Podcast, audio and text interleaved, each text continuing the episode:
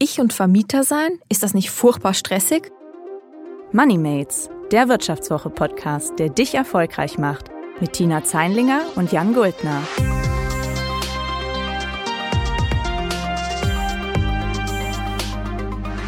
Herzlich willkommen zu Moneymates. Mein Name ist Jan Guldner, ich bin Redakteur bei der Wirtschaftswoche. Und ich bin Tina Zeinlinger, Redakteurin bei der Wirtschaftswoche. Und wir wollen heute da weitermachen, wo wir in der vergangenen Woche aufgehört haben, beim Thema Immobilien. In der letzten Folge haben wir mit Marco Lücke gesprochen, dem Mitgründer von Immocation. Marco und seine Kollegen haben sich dort zur Aufgabe gemacht, Menschen beizubringen, wie sie Wohnungen kaufen und vermieten können und wie sie sich daraus eine hübsche Altersvorsorge basteln. Ja, und letzte Woche haben wir ein bisschen über die Basics gesprochen, also darüber, für wen es sich überhaupt lohnt, mit Immobilien fürs Alter vorzusorgen, wie man das ganz konkret anstellt und zum Beispiel auch darüber geredet, wie man eigentlich die richtigen Wohnungen findet, wie man die Finanzierung kalkuliert und wie das in der aktuellen Marktlage, in der ja alles ziemlich überhitzt ist und plötzlich 100 Menschen bei einem Besichtigungstermin stehen, eigentlich so funktioniert. Und heute wollen wir das noch ein bisschen vertiefen und vor allem darüber sprechen, wie das eigentlich so ist, Vermieter zu sein. Wie kommt man mit Mietern klar? Wie pflegt man die Wohnungen? Und vor allem, wie geht man damit um, dass man in manchen Teilen der Gesellschaft als Vermieter auf wenig Gegenliebe stößt? Und dazu heißen wir jetzt nochmal Marco Lücke von Immocation. Herzlich willkommen. Hi Marco. Hi Tina, hallo Jan. Marco, wir haben es ja schon im ersten Teil dieses Interviews besprochen. Euer Modell beruht darauf, die Wohnungen, die ihr kauft, auch zu vermieten. Also ich muss ehrlich gesagt sagen, ich stelle mir das wahnsinnig stressig vor. Vor allem, es gibt ja auch mal sicher oft Beschwerden von Vermietern oder dann diese ganzen Reparaturen. Wir haben schon in der letzten Folge kurz gehört, du stehst total auf heruntergekommene Altbauten, wo irgendwie die Tapete von den Wänden kommt und du renovierst die ziemlich gerne. Wie viel Zeit kostet es dich durchschnittlich immer, so einen gefundenen Altbauschatz dann so weit zu haben, dass du ihn vermieten kannst? Ja, also jetzt äh, genau ein Durchschnitt über unsere äh, bisherigen Immobilien zu bilden, ist schwierig, aber ich erzähle vielleicht eine, ähm, äh, die Geschichte von einer unserer, unserer ersten äh, Investments und äh, den, den Aufwand dahinter. Das war ein Zimmer bei Bonn und es war wirklich, der Zustand war absolut katastrophal. Also da waren äh, ja, Zigaretten im Boden ausgedrückt. Es war alles schwarz. Es hing wirklich, also es war äh, Schimmel dran. Es äh, war eine Küche, die war schon, da war die Pressspanplatte halb kaputt und so weiter und so fort. Ähm, jetzt jetzt glaube ich ganz wichtig dabei, einfach sehr, sehr einen kühlen Kopf zu bewahren, weil man kauft ja eine Immobilie eben genau bewusst. Deswegen sage ich auch, ich mag solche Immobilien besonders gerne, weil man sie eben günstig bekommt, weil der typische Eigennutzer natürlich sowas nicht kauft. Deswegen kann man sie günstig kaufen. Und wenn man dann aber einen kühlen Kopf bewahrt und sagt, naja, ich bin quasi ein kleiner Unternehmer, ich bin ein Investor, ähm, und ich muss jetzt einfach dafür sorgen, dass die Immobilie renoviert wird. Und dann war das tatsächlich überschaubar viel Aufwand. Ich bin dann einmal dahin gefahren, übrigens von München aus, also 500 Kilometer habe ich dann auch tatsächlich gemacht. Habe in der, habe vorher ähm, mir Kontakte gesucht zu drei Handwerkern über das Internet, habe mit denen gesprochen, habe die dann in der Wohnung getroffen, habe mit ihnen darüber gesprochen, ähm, was wir hier gerne sanieren und, und, und renovieren möchten und wie es ungefähr aussehen soll. Die Termine gingen vielleicht zwei Stunden äh, dann bin ich wieder zurückgefahren, habe dann Angebot erhalten, habe mich mit einem darauf geeinigt, dass er es machen soll. Das hat er dann gemacht. Ich habe den den Baufortschritt, wenn man so will, per, per WhatsApp gesteuert. Also ich habe mir einfach jeden Tag Bilder schicken lassen und kleine Videos. Das hat auch funktioniert. Und äh, bin dann einmal noch zur, zur Abnahme hin, beziehungsweise Stefan, wir investieren ja zusammen, aber äh, tun wir mal so, als wären wir eine Person. Und genau, das Ergebnis war, die Immobilie hat, die Wohnung hat 30.000 Euro gekostet, ähm, die Sanierung 10.000, 12.000 Euro. Und ähm, dann haben wir äh, danach die Bank gefragt, was glaubt ihr denn, was ist die Immobilie jetzt wert? Und dann hat sie gesagt, ja, so 50, 55.000 ungefähr. Ja, also mit dieser kleinen Aktion, diesem relativ kleinen Zeitinvest, wie ich finde, ist neben einer Immobilie, die wir jetzt vermietet haben, äh, auch noch in sich Wert in der Immobilie entstanden. Was mich ja jetzt so zum, zum Start auch mal noch interessieren würde, ähm, ist zum einen, wie viele Mieter habt ihr eigentlich gerade so? Und was war denn so der letzte Kontakt mit dem letzten Mieter, von dem du, an den du dich erinnerst? Also managst du das alles selbst oder hast du da jemanden, der das, der das übernimmt? Also ich, ich muss es ein bisschen zweiteilen, weil wir haben zum Zeitpunkt mal ähm, sechs kleine Wohnungen uns gekauft im Zeitraum von anderthalb Jahren als wir noch ganz normal unsere Jobs hatten. Dann haben wir unsere Jobs gekündigt, haben Immocation als eine Plattform aufgebaut und, ein Startup, was zwar Thema Immobilien hat, aber nicht, nicht in Immobilien investiert. Und dann haben wir von da aus in verschiedenen Partnerschaften einen größeren Immobilienbestand jetzt aufgebaut. Da sind es ungefähr 150 Mieter.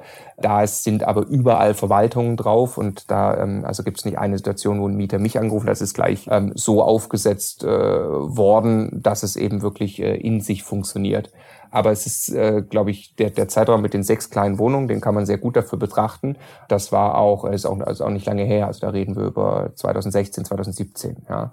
Und dort hatten alle, alle Mieter meine Telefonnummer und haben sich auch gemeldet, wenn sie Probleme haben ich gebe die Frage eigentlich immer gern zurück und, und, und jeder kann ja für sich mal überlegen, wann hat er denn das letzte Mal mit seinem Vermieter gesprochen und wie viel nervt er den. Und ähm, in, in aller Regel passiert da überhaupt nichts, wenn man bei der Mieterauswahl äh, gut vorgeht, wenn man auch nicht in ich sag mal, Brennpunktlagen investiert, ähm, um äh, extreme Renditen zu kriegen, sondern in ganz normalen, soliden Lagen, dann ist das meistens auch okay. Klar, was typischerweise passiert, dass, dass an Weihnachten der Wasserhahn tropft, sowas kommt mal vor. Deshalb, wie gesagt, man kann sich für 20 bis 30 Euro im Jahr, äh, 20 bis 30 Euro pro Monat, pro Einheit eine Verwaltung ähm, auch für das Mietermanagement ähm, zusätzlich reinholen, kostet ein bisschen Rendite, aber reduziert den Stress. Ähm, ich erzähle eine Situation, das war die, die, die, die eine der kritischsten, die ich selber am Telefon erlebt hatte. Da ruft der Mieter an und, und, und sagt, also ich äh, die, die Tür klemmt, ich komme nicht mehr in die Wohnung rein. Die hat sich irgendwie verzogen. Ich bin Diabetiker, da drin liegt mein Insulin. Äh, sinngemäß, ich sterbe, wenn ich nicht in zwei Stunden in der Wohnung bin. Ja. Und das war schon was, wo, äh, wo man echt überlegen musste, wie geht man jetzt vor. Also natürlich muss man sagen, also wenn Sie sterben, müssen wir jetzt einen Notarzt rufen und ich bin kein Arzt und so. Ne? Das ist logisch, genau, die richtige Antwort. Krankenwagen, ja. genau. Ähm, und und das, das kann man dann auch tun. Und dann sagt mhm. er von sich, ja, nee, nee, so ganz dringend ist es nicht. Also okay. er, er wollte am Ende stunk machen, weil er die Tür gerne repariert hätte. Er hat sie dann auch eingetreten. Also es war mhm. äh, wirklich eine, eine äh, sehr, sehr unschöne Mietersituation. Und deshalb äh, kommt das zurück auf den Punkt, dass äh, das, das kann man über die Mieterauswahl regeln. In, in aller Regel, wenn ich eine Immobilie einmal sauber in der Vermietung habe, darauf geachtet habe, wer sie mietet oder beim Ankauf darauf achte, wer da drin wohnt, dann ist der, der Aufwand viel, viel, viel geringer, als man denkt. Der ist beim Ankauf und der Inbetriebnahme ist er größer, als man denkt. Und ich sag mal, wenn der Bob mal in der Bahn ist, die Immobilie, dann fährt er eigentlich von selbst runter.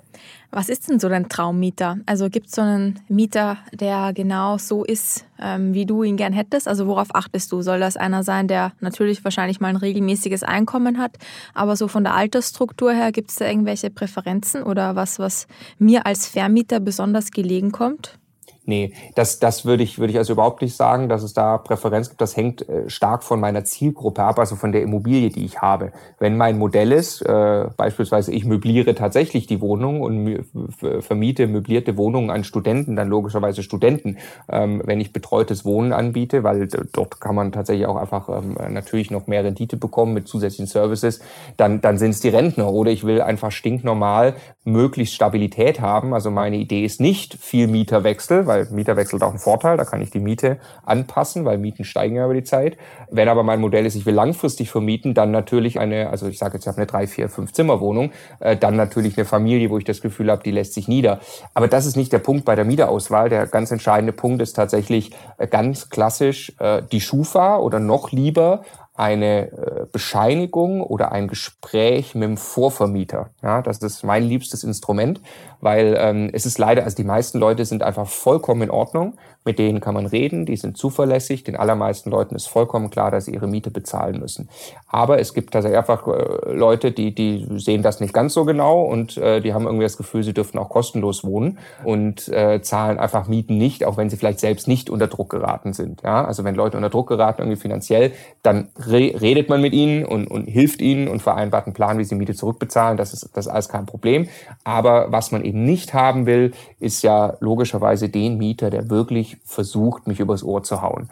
Und jemand, der andere Leute versucht, übers Ohr zu hauen, hat in aller Regel eine negative Schufa, und das kann ich abprüfen, hat in aller Regel keine sauberen Gehaltsbescheinigungen vom Arbeitgeber und hat in aller Regel vor allem keine Bescheinigung vom Vorvermieter, dass alles in Ordnung war, beziehungsweise das Gespräch würde entsprechend ausfallen.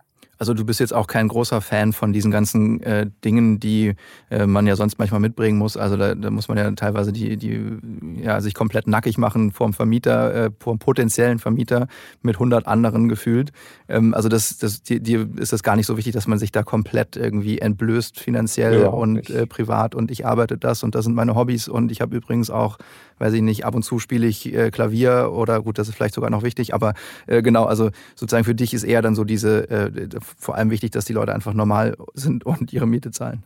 Also ich möchte das Gehalt natürlich wissen, Klar. weil ich muss wissen, ob derjenige sich die Wohnung leisten kann. Mhm. Ja, also 1000 Euro Nettogehalt und 1000 Euro Miete geht nicht, ne? ähm, mhm. das ist klar. Ähm, aber dann ist es tatsächlich, äh, also jetzt, wir haben ein paar äh, Wohnungen dieses Jahr gekauft in Bayern, die sind äh, nicht sehr rentabel, aber sie sind langfristig natürlich sehr lukrativ. Und dort haben wir jetzt auch eine Vermietungssituation gehabt, da haben wir zwei Stunden, nach zwei Stunden die Anzeige deaktiviert, weil wir 88 Anfragen hatten, die haben für sich aus Lebensläufe geschickt und mhm. Bewerbungsmappen und Bilder von den Kindern und so weiter. Mhm. Gerade in den, genau dieser Lage absolut unnötig. Jeder Mieter, der in dieser Wohnung wohnt, ist so dankbar, dass er diese Wohnung gerade hat. Ähm, der ruft am allerwenigsten an und macht mit Sicherheit am wenigsten Stress. Und wenn die Überweisung schiefgegangen ist, kümmert er sich am selben Tag drum. Also äh, da muss ich aber nicht lesen, wie der Name von seinem Hund ist. Mhm. Mhm. Das klingt ja schon nach einer ziemlich privilegierten Situation, die du so als Vermieter hast. Ähm, hängst du das gegenüber Freunden oder Familie auch manchmal an die große Glocke? Also, oder ist dir das eher unangenehm, dass du sozusagen der Vermieter bist, während andere zur Miete wohnen?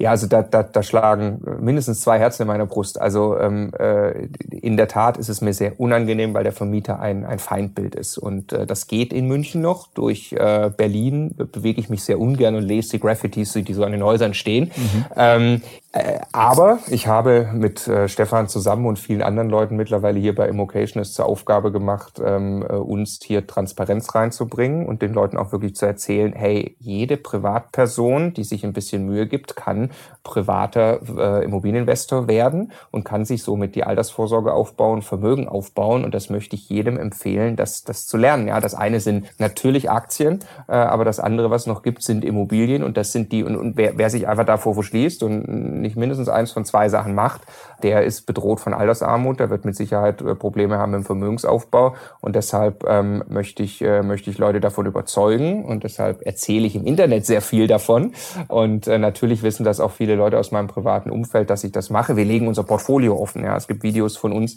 da gehen wir jede einzelne Immobilie durch mit äh, mit Mieteinnahmen, mit Kosten, mit allem, um einfach wirklich Transparenz reinzubringen. Aber in der Tat, wenn ich privat Leute treffe, dann äh, erzähle ich nicht als erstes, dass ich Vermieter bin. Das denke ich mir. Ja. Und es wurde auch gerade, ähm, wir sprachen eben schon, äh, oder du sprachst eben schon an, äh, in Berlin ähm, wisst ihr nicht immer ganz so wohl. Äh, da wurde jetzt gerade der Berliner Mietendeckel vom Bundesverfassungsgericht gekippt. Und dieser Deckel hat ja nun mal ähm, bei sozusagen Mietern einerseits äh, sehr für große Freude gesorgt und bei Vermietern eben für großen Ärger. Warst du denn da sehr erleichtert, als das jetzt aufgehoben wurde? Miete gleich mal äh, erhöhen? Ja, nee, also äh, das würde ich gerne ein bisschen auseinandersortieren. Ich glaube auch tatsächlich, dass es den Mietern überhaupt nicht äh, geholfen hat in Berlin. Aber ich war auch nicht erleichtert. Das hat ehrlich gesagt meine Erwartung getroffen, weil es ging jetzt ja erstmal nur darum, dass man gesagt hat, sowas darf, wenn dann nur auf Bundesebene beschlossen werden. Deshalb mhm. ist es verfassungswidrig und davon sind alle ausgegangen. Äh, jetzt kann man die Frage eine, eine Kategorie höher stellen, wäre dann ein Mietendeckel bundesweit in dieser Form ein sinnvolles Instrument. Und ich möchte zuerst mal sagen, logischerweise ist mir ein bezahlbarem Wohnraum gelegen. Und ähm, ich glaube, es ist da äh, extreme Mieten zu erwirtschaften, ähm, macht auf Dauer äh, auch nicht glücklich. Der Mietendeckel selbst ist ein so brutaler Eingriff in den Markt, indem ich einfach sage, da hat jemand eine Immobilie gekauft, der geht davon aus, der kriegt 10 Euro äh, pro Quadratmeter Miete und jetzt ab jetzt sage ich ihm, er kriegt nur noch 5 Euro. Das führt zu abstrusesten Situationen. Es haben sich also in, in Berlin eine Mietwohnung jetzt zu finden, also als der Mietendeckel aktiv war, ja, äh, jetzt ja nicht mehr, war quasi unmöglich weil keiner hat mehr seine Wohnung vermietet, sondern wenn dann verkauft. Und die Verkaufspreise sind weiter nach oben marschiert, weil wer konnte sich jetzt äh, Wohnraum in Berlin Mitte besorgen? Die reichen Leute, die eh das Geld haben, haben gesagt, wunderbar, jetzt kaufe ich mir einfach die Wohnungen, weil jetzt kommen ja ganz viele Wohnungen auf den Markt, haben dafür weiter schön hohe Kaufpreise bezahlt, aber die Wohnungen waren weg aus dem Mietmarkt. Das heißt, die Anzahl an Mietwohnungen hat sich durch das Instrument deutlich, deutlich reduziert und äh, hat also vollkommen seine Wirkung verfehlt. Ja? Und deshalb, ich, ich, ich halte staatliche Eingriffe für, für, für fatal in so einen Markt. glaube, das darf man nicht machen. Das, was das Problem nachhaltig lösen würde und was bezahlbaren Wohnraum sicherstellt, ist Wohnraum zu schaffen. Das heißt, zu bauen. Ja? Also wirklich ähm, zu schauen, dass Flächen ausgenutzt werden, dass, dass man einfach mehr Gebäude errichtet und dafür sorgt, dass Altbauten gut instand gehalten werden, dass man Gebäude nutzen kann. Weil das löst das Problem im Kern, nämlich bei Angebot und Nachfrage, weil es das Angebot erhöht. Wir haben gerade schon über den Mietendeckel gesprochen. Ähm, da hattest du oder viele Vermieter ja dann nicht mehr so die Freiheit, Mietpreise einfach so festzusetzen. Mich würde interessieren, wie berechnet man als Vermieter denn überhaupt seine Mietpreise und wie oft passt man die an? Und wenn man die anpasst, wie teilt man das seinem Mieter am besten mit? ja, äh, sehr, also ganz ganz wichtige Frage, weil ich finde da auch äh, spielt natürlich auch äh, äh, ist auch eine moralische Komponente und ich glaube das Allerwichtigste, dass man zu dem Thema im Dialog ist mit seinem Mieter. Also äh, zuerst mal man äh, muss natürlich aufpassen, man kann seinen Mietpreis nicht einfach berechnen aus einem eigenen Wunsch heraus, äh, wie man gern hätte, dass sich die eigene Investition trägt, sondern man muss äh, die Spielregeln kennen und ähm, es gibt ortsübliche Vergleichsmieten, es gibt äh, Mietspiegel, an denen man sich orientieren muss auch bei der Vermietung. Es ist ein bisschen kompliziert. Es gibt ein paar Regeln auch mit der Mietpreisbremse, ist was anderes wie der Mietendeckel. Es gibt auch äh, Regeln dafür, wann, wie viel ich erhöhen darf. Ich kann zum Beispiel innerhalb von drei Jahren die Miete maximal 15 oder 20 Prozent erhöhen, je nachdem in, welche, in welcher Stadt. Und an diese Spielregeln muss ich mich halten. Das heißt, innerhalb diesem Korridor äh, kann ich grundsätzlich überhaupt mal erst nur Mieten anpassen. Was ich meine mit Dialog und was ich immer machen würde, ich würde zu Beginn einer, einer jeden Investition, wenn ich jetzt eine Wohnung kaufe, die, ich, die ist vielleicht gerade vermietet oder soll vermietet werden, äh, ich würde mir Gedanken machen, was ist hier meine Miete, was halte ich für, für adäquat, was man in diesem Markt bekommt und was möchte ich auf der anderen Seite dem Mieter aber auch dafür geben. Und das ist das, was in 95 Prozent der Fälle funktioniert und tatsächlich ein Dialog ist, der beiden Seiten Spaß macht. Ähm, ich spreche immer mit wieder, habe das vielfach getan in der Vergangenheit, frage einfach beim, beim Kauf der Wohnung, was ist Ihnen denn wichtig hier? Es kommt immer irgendetwas. Beispielsweise sagte eine Mieterin, ah, der Teppichboden hier, ich, ich möchte hier einfach ein, ein, ein, Laminat haben, das kann ich nicht mehr sehen. So, okay. Und dann fragt man irgendwann, okay, ähm, ähm äh, ich würde gerne die Miete anheben, ja, ähm, keine Ahnung, um 20 Euro und äh, wird dann aber ein Laminat verlegen. Und dann ist klar, dass sich nach ähm, Zeit X für mich diese Investition rechnet. Und wenn wir da über, keine Ahnung, zwei, drei, vier, fünf Jahre Amortisationszeitraum rechnen, dann ist das für mich ein guter Deal aber ist sehr wahrscheinlich auch für den Mieter oder die Mieterin, ähm, die jetzt in dem Fall, das Beispiel ist mir gerade eingefallen, sofort gesagt hat, ja bitte, ähm, das zahle ich gerne dafür, dass ich dann Laminat habe. Und also äh, geben und nehmen ist das Ding. Und ähm, wenn aber auch so einfach die Miete deutlich unter dem Marktniveau ist, dann ist auch hier Dialog angesagt. Natürlich gibt's Briefe und, und rechtliche Möglichkeiten, Mieterhöhungen durchzusetzen, wenn Mieten deutlich unter der ortsüblichen Vergleichsmiete liegen. Ähm, aber der, der Dialog und einvernehmlich ist äh, in 95 Prozent der Fällen die Lösung. Das heißt, äh, du sagtest gerade, einvernehmlich äh, ist sozusagen optimal. Was sind denn so dann die Konflikte, die, die du ausfechten musst, wenn es mal nicht einvernehmlich funktioniert? Also wenn du jetzt eine, eine, eine Immobilie kaufst, die, äh, ja, ich habe gerade eine im Kopf, da ist äh, im, im Schnitt für, für drei Euro den Quadratmeter vermietet. Marktüblich wären sechs bis sieben Euro. Mhm. Ähm, dort würde ich ähm, ein Gespräch führen, gleich zu Beginn, oder tun wir auch und, und, und äh, in diesem konkreten Fall und, und zeigen ihm auf, wir werden diese Immobilie entwickeln. Das geht um ein ganzes Haus. Ja. Wir werden viele Dinge tun, neue Heizungsanlage, was wieder Nebenkosten spart und werden diese Immobilie auf Vordermann bringen. Dafür brauchen wir aber auch mehr Miete.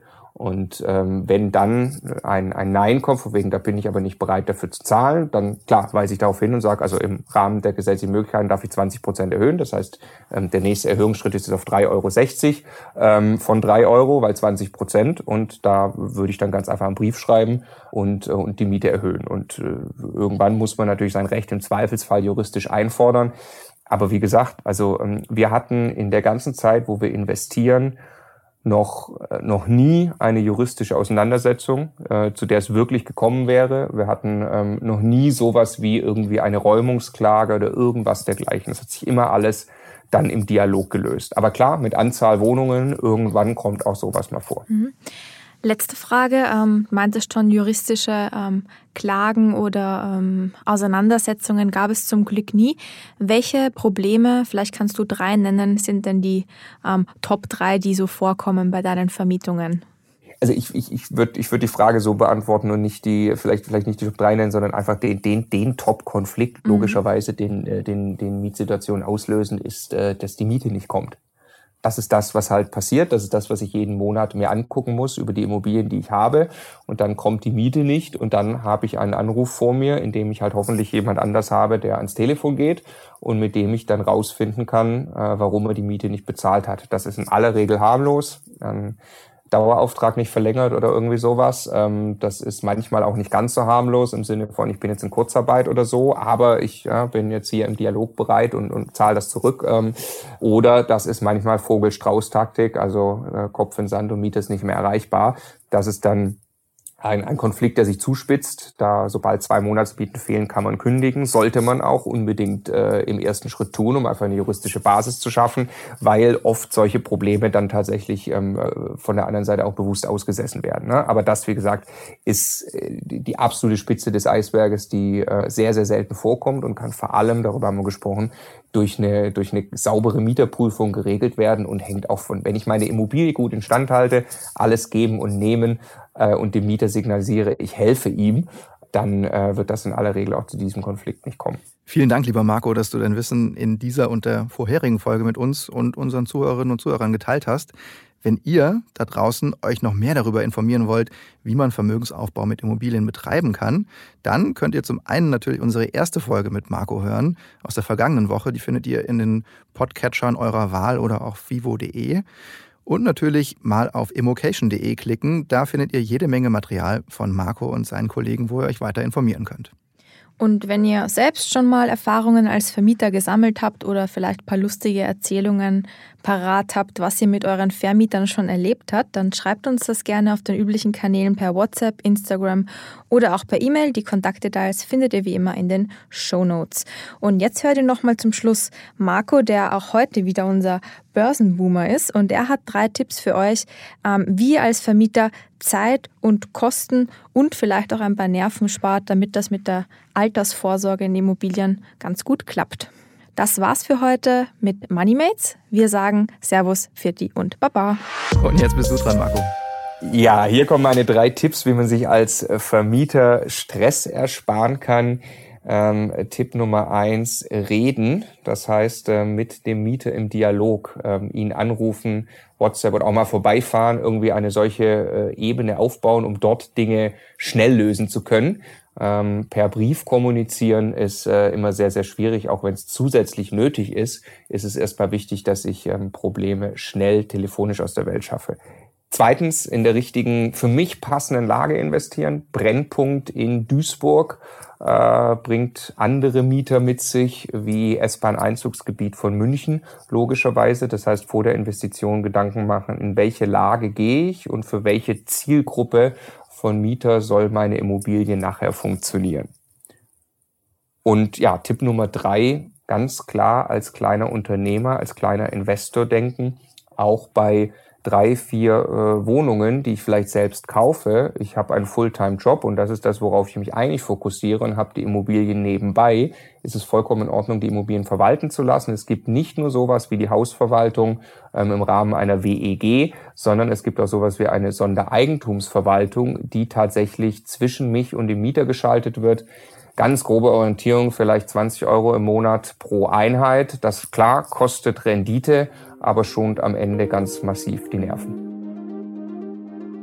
Das war Moneymates, der Wirtschaftswoche-Podcast, der dich erfolgreich macht. Mit Tina Zeinlinger und Jan Guldner. Produziert von Anna Höhnscheid.